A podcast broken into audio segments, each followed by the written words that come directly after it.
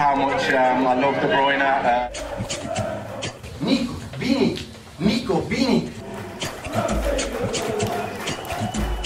Fala aí, Citizens! Sejam bem-vindos ao podcast do Citão, o podcast mais completo sobre o Manchester City aqui no Brasil. Eu sou Plínio Lopes e junto comigo tem o Matheus Baú. Fala, Baú! Fala, galera. Fala, Plínio. Tropeçamos, mas estamos aí, firme e forte, mais um episódio. Vamos falar um pouquinho desse jogo aí. É isso aí, vamos lá!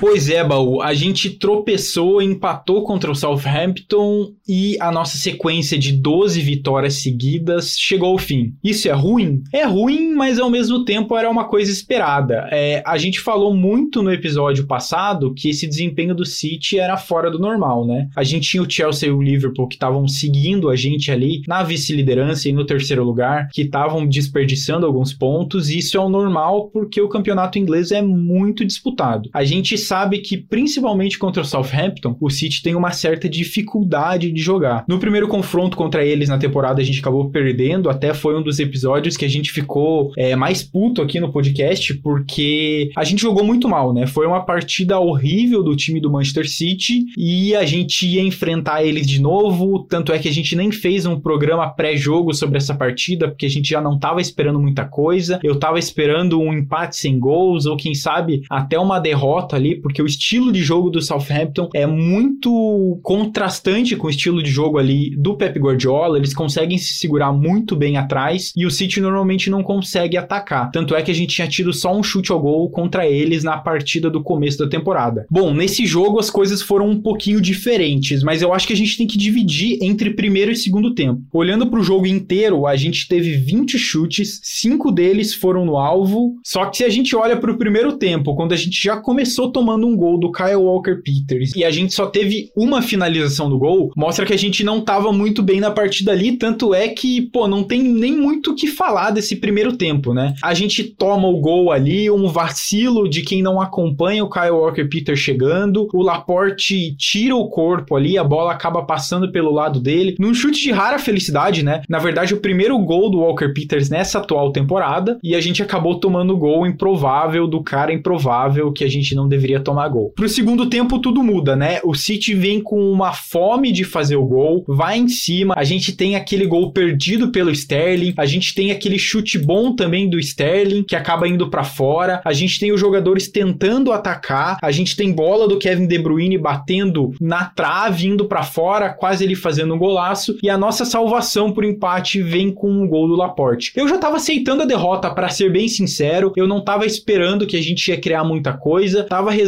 por uma bola parada e a bola parada veio e mais um golzinho do Laporte para salvar a gente. Ele anda fazendo bastante gols para salvar o Manchester City. Só que eu acho que a polêmica grande sobre essa partida ficou porque o Pep Guardiola falou no final da entrevista que a gente fez um dos melhores jogos da temporada contra o Southampton. Falou que o Grealish jogou muito bem, quando boa parte da torcida odiou o que o Grealish fez no jogo e achou que o City jogou muito mal nesse empate. É, eu queria tentar entender o que, que você acha sobre essas declarações aí do Guardiola, o que, que você achou sobre o jogo. De fato, foi uma partida boa do Manchester City? O que, que você tem para acrescentar aí, Baú? Então, Plínio, é, esse jogo a gente tem que. É aquilo, bem aquilo que a gente falou, né? O City não vai ganhar todos os jogos. A gente veio de uma sequência muito insana de resultados. Nos últimos cinco jogos, o Liverpool tropeçou em três. Então, assim, o que estava acontecendo não era o normal. Né? O normal é o, o City ter, em teoria, o mesmo desempenho que o Liverpool, pelo menos, né? Então o City estava muito acima. Então a hora o tropeço ia vir e encaro isso com naturalidade. As cobranças do, do, Aliás, as cobranças não, né? As declarações do, do Guardiola eu também encaro com naturalidade, porque é, no próprio documentário lá né, do, do, do City, né? É, Tudo ou Nada, que tem lá no, no Prime Video, etc. Ele fala que na mídia ele vai defender os jogadores, mas no particular ele vai cobrar. E foi o que ele fez com o Grealish também nesse jogo, né? Ele falou que foi a melhor partida do Grealish com a camisa do City. Então, tipo assim, é, é o estilo do Guardiola. Ele vai na mídia, defende o jogador, por mais que o jogador esteja é, não esteja jogando bem, e dentro do vestiário, no dia a dia, no treinamento, ele faz as correções que ele achar necessário. Porque, por exemplo, o Grealish tem o peso de ser a maior transação da história da Premier League. É o jogador mais caro. É um jogador inglês que existe uma, uma cobrança é, muito alta nele para ele ser titular na, no English Team, né? Vem de um time emergente e, é, e, a gente sabe que quando um cara deixa o time, um time da Premier League emergente para jogar num time de ponta, os torcedores ingleses no geral não aceitam muito isso, né? Porque para eles os jogadores têm que ser tipo Gerra, tipo Lampard. O Lampard também trocou de clube, mas ele ficou durante muito tempo no Chelsea, né? E o, o Gerra a vida toda no, no Liverpool. Enfim, eles, eles entendem como traição. Então, assim, o, o contexto do Grealish é complicado. Foi assim com o Rodri, foi assim com o Cancelo, em determinados momentos foi assim com o Gabriel Jesus É o estilo do Guardiola proteger o seu elenco e essa é uma postura que, eu, é, que me agrada muito, né? Por exemplo, o Mourinho, em determinado momento, treinando o United, ele falou que o, o Luke Shaw era o jogador mais burro que ele já tinha treinado. Tipo assim, como é que você fala isso do seu, do seu jogador, né?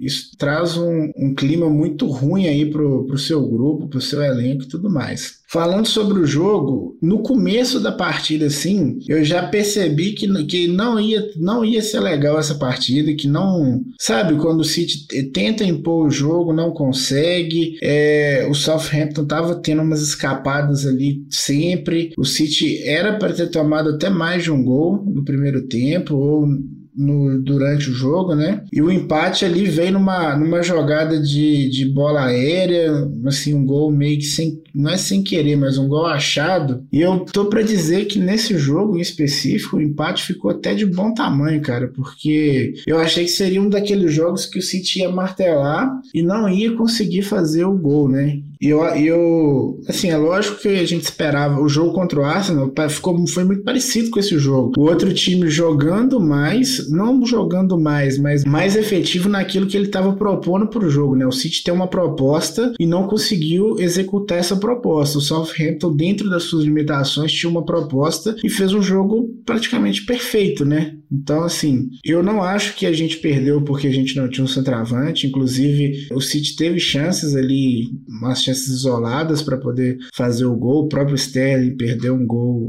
debaixo do gol e aí fica cada dia mais difícil defender o Sterling. A gente que gosta muito do Sterling sempre tenta jogar ele para cima, mas é uma displicência que, que fica complicado, né? Mas em resumo é isso. O jogo do City não foi bom. Na pior das hipóteses ali, a gente conseguiu é, um empate, né? E agora é isso. Agora é continuar, é, sacudir a poeira, levantar e encaixar mais uma sequência de vitórias aí, não pode deixar o Liverpool chegar, não. Pô, Baú, é, falando em Liverpool chegar, é uma coisa que eu acho muito interessante que tem acontecido no Twitter, assim, é, em vários veículos de comunicação aí também falando, que quando a gente ganhou o jogo contra o Chelsea, a gente já era campeão, tava tudo certo, era só entregar a taça e acaba. E agora a gente perde um jogo pro Southampton e o nosso título já tá ameaçado. Para mim, essa história não faz o menor sentido, sabe? É uma coisa que você tem que se decidir, ou o City já ganhou, ou o City tá ameaçado. Não pode você ficar trocando de uma coisa para outra. E isso é ruim pro time. É claro que o time sabe, até uma própria entrevista do Kevin De Bruyne nessa semana, dizendo que o título não estava decidido, né? Porque o próprio Manchester City já é especialista em tirar uma diferença dessa quantidade de pontos ou até maior, né? Então não dá pra gente pensar que tá tudo definido, mas também não dá pra gente pensar que tá tudo perdido agora por conta dessa derrota contra o Southampton, sabe? Porque a gente tava atrás do Chelsea e do Liverpool, a gente conseguiu passar eles, botar vários pontos de diferença, e é óbvio que o City ia empatar ou ia perder em algum momento. É impossível que a gente continue nessa sequência de vitórias infinitamente. A gente sabe que isso é muito difícil, ainda mais no campeonato inglês, pensando que a gente vai ter outros campeonatos aqui para frente que a gente vai participar. Então é normal que isso aconteça. Voltando um pouquinho mais pro jogo aqui, você estava comentando sobre o empate ter ficado barato, e eu concordo concordo. Eu tava até pensando no título pro podcast, qual o título que eu ia colocar aqui nesse episódio, se ia ser um empate com gostinho de vitória, né? Ou um empate, ou fugimos da derrota, alguma coisa do tipo, porque o jogo tava se encaminhando para esse final dramático, né? O City tentando meter gol e não conseguindo, no final das contas o Laporte encontrou, né? Esse golzinho encontrado mesmo, que é o que a gente precisa. Mas o que me deixa mais encucado é que a gente tem uma opinião sobre esse jogo, que não foi um jogo muito bom do Manchester City. A torcida não acha que foi um jogo muito bom do Manchester City, a imprensa não acha que foi um jogo muito bom do Manchester City, e o Pep Guardiola continua falando com 100% de certeza que esse jogo foi muito bom, que o City jogou 90 minutos excelentes. E eu tava lendo uma coluna do Sam Lee, lá no The Athletic, ele tava tentando explicar um pouquinho de por que o Guardiola pensa nisso e o que que esse jogo mostra. Se a gente for ver, o Southampton não teve muitas chances de gol, principalmente nesses contra-ataques muito rápidos. Fora aquele gol do Kyle Walker-Peters, teve um gol também que foi anulado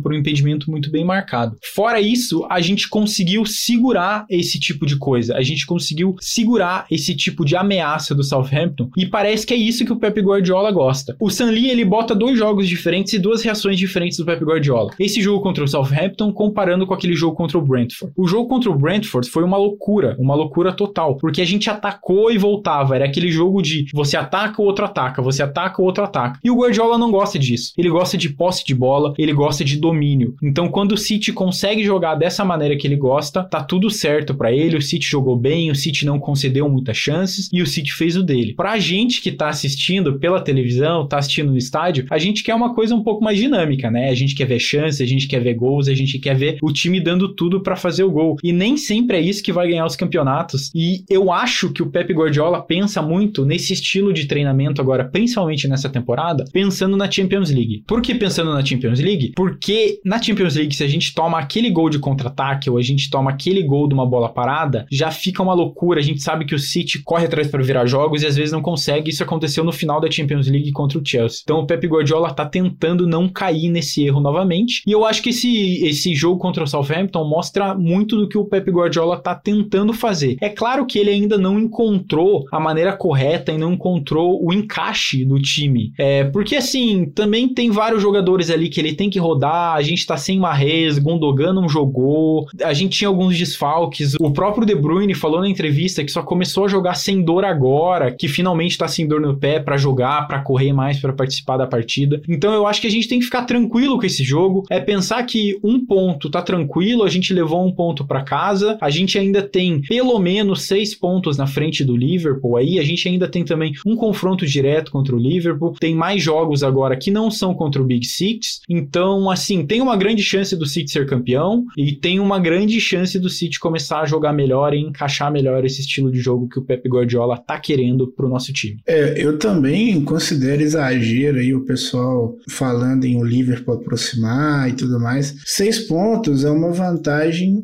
administrável, né? Assim, o City vai ter uma aí duas rodadas de frente em cima de um dos times mais fortes do campeonato, né? Então, isso é muita coisa, muito ponto. Se você considerar que o City e o Liverpool são clubes que atuam no nível mais alto, é, para o City o Liverpool perder seis pontos é, é, custoso, né? É lógico que o Liverpool vem de, de tropeços e tal. Nas últimas cinco rodadas foram três tropeços, né? Três tropeços seguidos, inclusive. Mas o City agora tem uma sequência de jogos tranquila, assim, na minha opinião. Tem o Fulham pela Copa da Inglaterra, é, o Brentford em casa e o Norwich, né? Que é aquele time que tem sido aí, é, sobe para a primeira divisão para tomar a pancada, né? E o Liverpool pega o Leicester, né? Tem um jogo da Copa também. Depois pega o Leicester e depois pega o Burnley fora de casa. O Burnley é o, o lanterna do campeonato, mas o Liverpool, dois dias depois, três dias depois, tem um jogo com a Inter de Milão pela Champions League, né? Então pode ser que o Liverpool tenha que poupar alguns jogadores jogando fora de casa. O Burnley é um time qualificado, apesar de estar na zona de rebaixamento. É um bom time, né? O, o elenco do, do Burnley não condiz com, com isso, né? Com a, com a posição deles no campeonato, então pode surpreender o jogo contra o Leicester. Todas as vezes que a gente precisou do Leicester contra o Liverpool, a gente foi correspondido e por incrível incrível que pareça, né? Todas as vezes que a gente precisou do Brandon Rodgers, a gente teve sucesso aí, né? E o Brandon Rodgers, que é uma lenda aí do Liverpool. Sobre o City, falando, voltando a falar sobre o Manchester City, né? É, essa diferença na tabela de seis pontos, que pode virar seis pontos, né? O Liverpool ainda tem que ganhar esse jogo aí, mas é igual eu falei, é, é uma diferença muito grande. Você comentou aí que os jogos difíceis do City contra o Big Six foram todos fora de casa no primeiro turno, então o City vai ter uma folga, vamos por assim dizer, né? Eu acho que o, o City pega o, o Tottenham, né? Daqui a pouco, depois o United e o Liverpool só em abril, né? Que é o jogo que teoria, pode decidir alguma coisa só em abril. Então, assim, não há motivo para desespero. É, na próxima rodada, se o City ganha, o Liverpool tropeça, ninguém, todo mundo vai estar tá falando de novo que é campeão. E é isso, é ficar tranquilo, esperar, porque o City é um time muito maduro. Nas últimas temporadas, nas últimas duas temporadas, aí, o, City, o time do City amadureceu muito. E isso conta muito, né, para momentos decisivos, né? Não à toa o City está caminhando para ganhar o quarto título em cinco anos, né? Inclusive, é um desses títulos uma perseguição insana contra o Liverpool. Então, o City terminou com 98, o Liverpool com 97, né? Então, o City está acostumado a competir em alto nível, está preparado para isso, se for o caso, e eu estou bastante confiante no título, sim. Bom, Baú, o próximo jogo do City é só no dia 5 de fevereiro, então a gente tem aí quase duas semanas de descanso e os jogadores foram aproveitar. É, essa coisa de ficar treinando sem parar também é uma coisa que o Guardiola já deu uma segurada na mão, ele percebeu como os jogadores precisam viajar, precisam descansar também para ficar com a família. É, o Laporte está na Bahamas, o Bernardo Silva foi para o Sri Lanka, é, o Gundogan foi para os Estados Unidos, De Bruyne está nas Maldivas, Fernandinho voltou aqui para o Brasil, Rubem Dias está em Dubai, Jack Grealish está em Dubai também. Então é um bom período agora para os jogadores darem aquela descansada, porque a gente sabe que a temporada foi bem pegada até aqui, principalmente nesse Natal, né? Principalmente nessa sequência de Natal, e agora as coisas ficam um pouco mais tranquilas. Então eles descansam por um tempinho aqui agora e depois a gente volta, porque daí tem Champions League, tem jogo de Copa, tem Premier League e o City tá mirando em todos esses troféus, então eu acho que é certo descansar, mas depois voltar com foco, que a gente tem coisa para conquistar nessa temporada ainda. Probably hear the City fans behind the goal. De Bruyne then swings it in. Is City 1, Southampton 1. Ivoric Laporte, De Bruyne's delivery. Laporte in the clear. He does that celebration where he intertwines his hands together. And City aren't in any mood to celebrate for very long. They want the ball back to the halfway line because they want to go on and win this game. I'm just checking that there was no offside. No, there wasn't. Laporte's way onside. It is 1 1, Sean Gota. Bom, o podcast do Citão fica por aqui então, gente. A gente volta nesse final de semana com um episódio especial sobre o Kevin De Bruyne, com participações muito especiais da Gabi do De Bruyne Brasil e também do Igor Júnior lá do City Stuff BR, é, porque a gente só tem jogo no dia 5, então eu e o Matheus só voltamos no dia 5 para falar de jogos. Beleza? É isso aí. O podcast do Citão é uma produção da Icarus Produtora e do Manchester City da Depressão. A direção geral e a produção são feitas por Plínio Lopes. O apoio de produção, a edição, finalização e mixagem são feitas por João Rai. A divulgação é feita por Matheus Eleutério e a identidade visual é de Thiago Henrique. É isso aí, Baú. Sempre um prazer conversar com você e até uma próxima. Valeu, Plínio. Valeu, audiência. Sempre um prazer estar aqui gravando mais um episódio aí nesse projeto que a gente começou aí nessa temporada. E é isso aí, vamos ganhar aí o próximo jogo, sem, sem essa de, de tropeço, sem essa de não vai ser campeão. E é o que tudo indica aí, abemos atacante, né? Julian Álvares, vamos deixar ficar oficial aí. De repente a gente pode até trazer um episódio aí para falar sobre o, o novo atacante aí, talvez o novo, o novo não, né? O sucessor de Com Agüero no City, né? Então é isso aí, até a próxima, tamo junto, um abraço, tchau, tchau.